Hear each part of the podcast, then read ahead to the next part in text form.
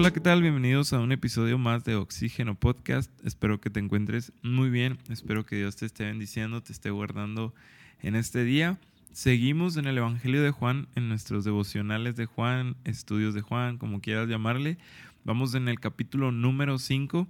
Eh, estamos hablando en este Evangelio y hoy empezamos en el capítulo 5. Vamos a leer desde el versículo 1 al versículo 18. Dice versículo 1, después de estas cosas había una fiesta de los judíos y subió Jesús a Jerusalén. Y hay en Jerusalén, cerca de la puerta de las ovejas, un estanque, llamado en hebreo Bethesda, el cual tiene cinco pórticos. En estos yacía una multitud de enfermos, ciegos, cojos y paralíticos que esperaban el movimiento del agua. Versículo 4, porque, porque un ángel descendía del tiempo de tiempo en tiempo al estanque y agitaba el agua. Y el que primero descendía al estanque después del movimiento del agua quedaba sano de cualquier enfermedad que tuviese. Y había allí un hombre que hacía treinta y ocho años que estaba enfermo. Cuando Jesús le vio acostado y supo que llevaba ya mucho tiempo así, le dijo, ¿quieres ser sano? Versículo 7, Señor le respondió, Señor, le respondió el enfermo, no tengo quien me meta en el estanque cuando se agite el agua, y entre tanto que yo voy, otro desciende antes que yo. Jesús le dijo, levántate, toma tu lecho y anda. Y al instante aquel hombre fue sanado y tomó su lecho y anduvo, y era día de reposo aquel día. Entonces los judíos dijeron a aquel que había sido sanado, es día de reposo, no te es lícito llevar tu lecho. Él les respondió, el que me sanó, él mismo me dijo, toma tu lecho y anda. Entonces le preguntaron, ¿quién es el que te dijo, toma tu lecho y anda? Y el que había sido sanado no sabía quién fue, porque Jesús se había apartado de la gente que estaba en aquel lugar. Después le halló Jesús en el templo y le dijo, mira, has, has sido sanado, no peques más para que no te venga alguna cosa peor. Versículo 15, el hombre se fue y dio aviso a los judíos que Jesús era el que había sanado. Y por esta causa los judíos persiguen a Jesús y procuraban matarle, porque hacía estas cosas en el día de reposo. Y Jesús le respondió, mi padre está ahora, mi padre hasta ahora trabaja, y yo trabajo. Versículo 18, por esto los judíos aún más procuraban matarle, porque no solo quebrantaba el día del reposo, sino que también decía que Dios era su propio Padre, haciéndose igual a Dios. Vemos a Jesús en una situación difícil, eh, haciendo milagros, este, sanando gente en días donde se supone que no debía estar haciendo tales cosas. Vemos a, a Jesús, ¿verdad? Incluso habrá gente que diga a un Jesús rebelde, ¿no? Que estaba rompiendo la ley y, estaba haciendo estas cosas. Pero si analizamos un poco qué era lo que estaba pasando en, este, en esta situación, eh, nos damos cuenta de que era algo muy diferente a eso, ¿verdad? Vemos a un Jesús que estaba haciendo algo muy, muy diferente. Uno de los datos que te quiero dar, ¿verdad? Como contexto, eh, eh, eh, aquel estanque que se llamaba Bethesda, en, el, en el hebreo, en el hebreo significaba, perdón, en hebreo pues ese era su nombre, en español este nombre viene de casa de misericordia, casa de misericordia. Ahora, esto es un dato curioso, ¿verdad? Por llamarlo de alguna forma. Si vamos a otras, a otros escritos, a otras traducciones, vamos a toparnos con que el versículo 4 no viene. Historiadores dicen, relatan que del año 400 después de Cristo para atrás, o sea, del 400 al 0, por decir algo, este, este versículo o esta, esta frase no estaba. No estaba en la Biblia como tal, en los escritos originales, en las cartas de Juan. Vemos esto hasta después del 400. Entonces vemos que la gente, ¿verdad? Tenía como ah, una superstición esto. Creían que un ángel, ojo aquí que incluso ángel lo pone con minúsculas o lo ponen con minúsculas, descendía de tiempo en tiempo al estanque y agitaba el agua. Y el que primero descendía del estanque después del movimiento del agua quedaba sano. Algo que se llamaba casa de misericordia. ¿Cómo podía hacer tal cosa, no? Nos podemos, incluso hay unas traducciones que dicen que era un ángel del Señor. Entonces, vemos cómo había gente, ¿verdad? En ese entonces que creía en esta superstición. Que venía Jesús, perdón, un ángel de Dios, un ángel de, Jesús, de, Dios, y, y, movía las aguas y como que, ay, caray, ya, ya están moviendo las aguas, este, el primero que la toque va a ser el sano. Y esto era una superstición que tenía esa gente en ese entonces. Entonces, eh, traductores, ¿verdad? Han, han, quitado este versículo eh, para a lo mejor quitar esa confusión o más bien por apegarse a los escritos originales. Entonces vemos esta situación, ¿verdad? Ahí. Y después de esto, viene, viene Jesús, se acerca a un hombre y le dice, ¿verdad? Quiere ser sano. Sabiendo que, que, lo vio ahí en su, en su lecho, dice ahí, lecho es como una mantita o algo ahí donde te echas, ¿no? Como un catrecito, me supongo yo. Y estaba ahí este hombre. Y, y, lo ve Jesús que llevaba mucho tiempo así. Y, le dice, ¿quieres ser sano?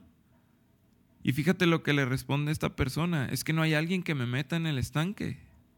Este hombre cree que Jesús le está hablando de que si quiere entrar al estanque a ser salvo. Y fíjate lo que hace Jesús, no le cuestiona nada de eso, ¿verdad? De esa superstición que tenían en ese entonces. Solamente le dice, levántate, toma tu lecho y anda para que este hombre pudiera ser sanado. Ahora, no habla nada acerca de que este hombre creyó. No está hablando de que este hombre eh, fue salvo, ¿verdad? Simplemente fue sanado. Eh, y, dice que fue al instante, que fue al instante el que, en el que el hombre fue sanado. Y después, ¿verdad? Se ponen un poco turbias las aguas, hablando de aguas, ¿verdad?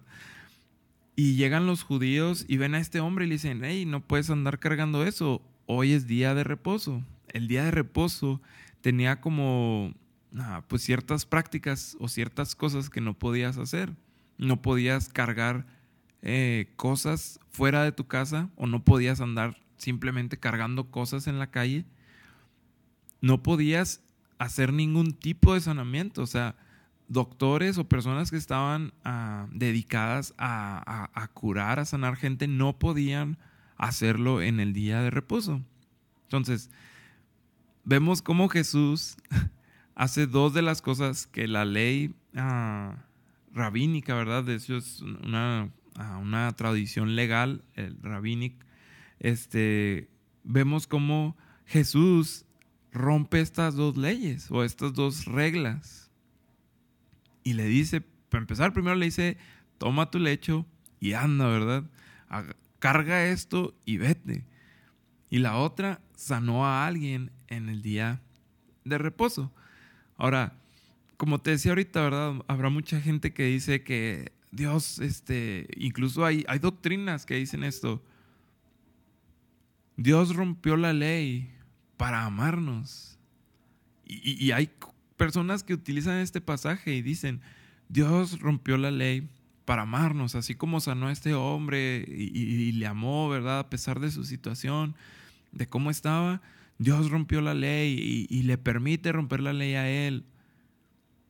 Pero si nos damos cuenta un poquito más, nos vamos a dar cuenta de que era una ley humana, eran simplemente prácticas humanas de aquellas de las cuales la misma palabra de Dios nos dice que nos mantengamos lejos, que nos advierte de, prácticas humanas. Porque si lo pensamos, ¿verdad? De, cierta forma, Dios tuvo ah, un día de reposo, ¿verdad? al, crear o al hacer la creación. Y tomó tiempo para admirarla, ¿verdad? En ese día. Y podemos incluso nosotros de cierta forma a honrar ese día, dedicarlo para el Señor, así como lo hacemos los domingos. pero de verdad nos hace o más a salvos, vamos a decirlo así, nos hace más creyentes, nos hace más salvos este tipo de prácticas. Jesús venía, ¿verdad?, a demostrar que ese tipo de leyes no eran las que eran necesarias, sino que era otra cosa necesaria, porque fíjate cómo después de que se encuentra otra vez a esta persona que no podía moverse, que, que, no podía caminar, le dice, mira, has sido sanado y le dice, no peques más, en el versículo 14, no peques más para que no te venga alguna cosa peor. Y nosotros decimos, por eso mucha gente, ¿verdad?, está enferma porque eh, siguen pecando y, y, creemos, ¿verdad?, que el pecado está directamente relacionado con la enfermedad. Cuando no es así, Jesús le está advirtiendo o está haciendo alusión a la consecuencia eterna del pecado. Le está diciendo, ¿verdad?, que, que su cuerpo prácticamente pues, no, no tiene nada de beneficio, sino lo eterno. Está haciendo alusión de la consecuencia eterna del pecado. Y Jesús le dice a este hombre, no peques más, para que, para que no te venga alguna cosa peor. Dios vino a cumplir la ley, la ley de, Dios, la que Dios le dio a Moisés, no la que los hombres pusieron. Debemos de tener eso también en mente, que Jesús vino a cumplir la ley para amarnos, no a romperla para amarnos, vino a cumplirla para amarnos. incluso vemos al principio, ¿verdad? De esta superstición, también viene a romperla. Muy probablemente este hombre dio testimonio no solamente a los judíos, que, fue después a, a, a, chismearles, ¿no? Que había sido Jesús, por decirlo de alguna forma. Muy probablemente otra gente escuchó que alguien lo sanó sin haber entrado a ese estanque, aquel lugar que era llamado casa de misericordia. Vino a romper no la ley, vino a romper las prácticas humanas. Aquello que nosotros creemos que, ah, no, es que, por decir algo en estos días, ¿no? Si no traes corbata en la iglesia, no, no puedes entrar o no estás cumpliendo la ley. No, esto no es de Dios, por decir algo, ¿no? Ahora pienso que si hay un tipo de vestimenta, ¿verdad? Que, que es agradable, agradable a Dios, perdón. Aquel que no despierta miradas, que no despierta emociones en el corazón y a lo mejor podemos hablar mucho de esto, ¿verdad? Que, que ahorita este no es el tema. Lo que quiero recalcar o lo que quiero hacer que veas es que Dios vino a romper prácticas humanas para cumplir la ley y así amarnos para que la justicia de Dios fuera satisfecha a través del acto de la muerte de Jesús y así poder amarnos. Hablaba ahorita con, mi papá, ¿verdad?, acerca de esto, o sea, de, cómo en, este acto, ¿verdad?, de, la muerte de Jesús está la entidad completa de Dios, su ira, su amor, su pues todo lo que es Dios, ¿verdad? Que incluso es inhumanamente, o es, pues sí, inhumanamente posible de expresarlo.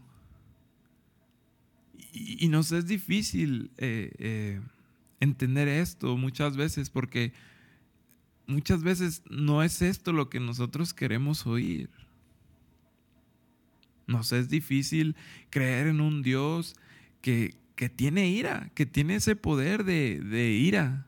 Y es que es una ira pura, ¿verdad? Una ira sin odios. Es, es, difícil, es difícil de entenderlo, ¿verdad? Espero que estés captando la idea, pero debemos de entender esto que Jesús vino para romper prácticas humanas y cumplir la ley de Dios, la ley que fue dada a Moisés, que fue dada al pueblo de Israel, para así poder amarnos. Que podamos entender esto, que podamos ah, atarlo a nuestro corazón, llevarlo en nuestro día a día. ¿Cómo nos gustaría, verdad? Desde ahora, en estos días que, que se habla mucho de, de la gente que está revolucionando el mundo y que hay que cambiarlo de una manera drástica, hay que hacer esto, hay que hacer aquello. ¿Cómo nos gustaría, no? Creer en un Dios que fue así, que, vino y, rompió la ley y, hizo y deshizo y, y, nos gustaría tanto, ¿no? Tener ese ejemplo de, de, una autoridad tal como la, como la fue Jesús. Cuando en realidad no fue así. No es un Dios que nosotros creemos, creamos, perdón.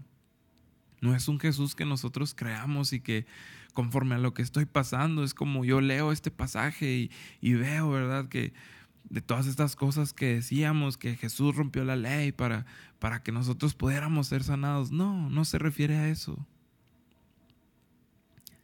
Jesús vino a romper prácticas humanas, lo, lo quiero dejar bien claro, prácticas humanas y cumplir la ley para así amarnos Espero que este tiempo haya sido de bendición a tu vida. Espero que sigas teniendo un excelente día, que tengas un muy bonito fin de semana. Que Dios te bendiga. Nos vemos.